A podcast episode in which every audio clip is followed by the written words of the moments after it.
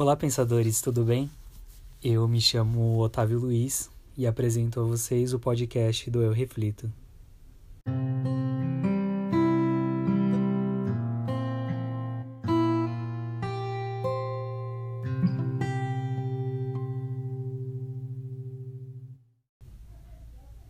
Se é sua primeira vez por aqui, convido vocês a ouvirem a apresentação e entenderem o canal. Nesse primeiro capítulo, quero falar sobre fracasso. Temos a tendência de fugir do negativo, porém precisamos entender que tudo é formado por positivo e negativo. Isso é inegável. O significado de fracasso diz ser uma condição de não atingir um objetivo desejado. Acredito que você já tenha passado por algum momento desse. E como isso é normal. Não sei qual a sua idade, mas posso afirmar que, independente dela, você tem muito a aprender. No conceito de evolução espiritual, somos seres ainda cruz e que tem muito a aprender. Hoje o que sabemos ainda é mínimo se comparado à sabedoria infinita contida no nosso universo. Então por que o medo do fracasso? Quando crianças, vamos aprendendo, errando, consertando e reaprendendo. E é assim no contínuo de nossa vida. Portanto, eu encaro o fracasso como um processo normal de nossas vidas.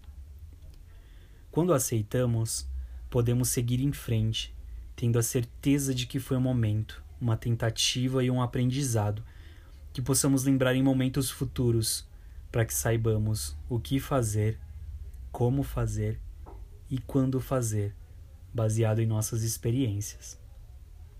Porém, você, meu amigo pensador, pode ter pensado e passado um sofrimento em decorrência do fracasso. E tudo bem também. Porém, te convido a refletir sobre isso agora. O sofrimento compensa?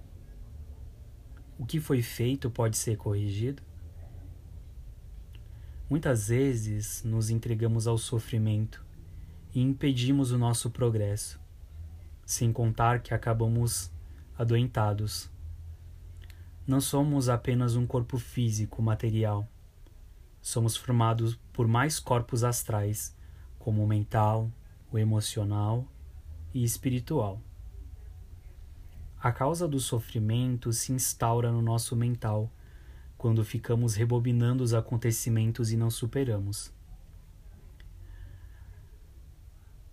Transfere-se para o emocional, quando não nos livramos dos sentimentos que chegam em decorrência desse pensamento constante.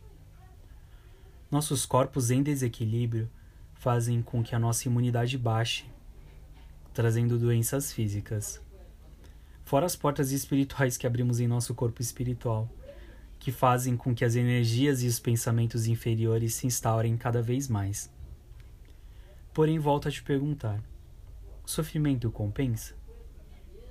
Diante disso tudo, te convido a hoje lembrar de seus momentos de fracasso e refletir sobre o que ele te ensinou e como você pode ser melhor daqui para frente.